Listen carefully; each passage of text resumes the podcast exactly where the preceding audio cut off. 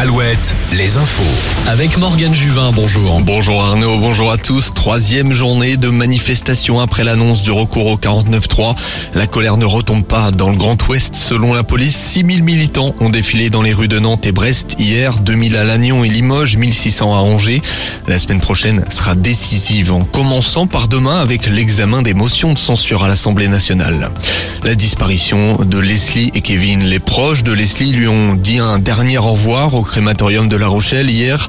Près de 500 personnes étaient rassemblées devant le site. La jeune femme de 22 ans avait disparu avec son copain fin novembre en Deux-Sèvres avant d'être retrouvée sans vie début mars en Charente-Maritime. Concernant l'enquête, trois hommes restent mis en examen, dont deux pour assassinat. Alouette, sport. Ce sera pour l'année prochaine. L'équipe de France de rugby termine deuxième du tournoi destination. Victorieux hier du Pays de Galles, les Bleus laissent le trophée à l'Irlande irréprochable et auteur du Grand Chelem. Les Irlandais ont dominé l'Angleterre hier soir.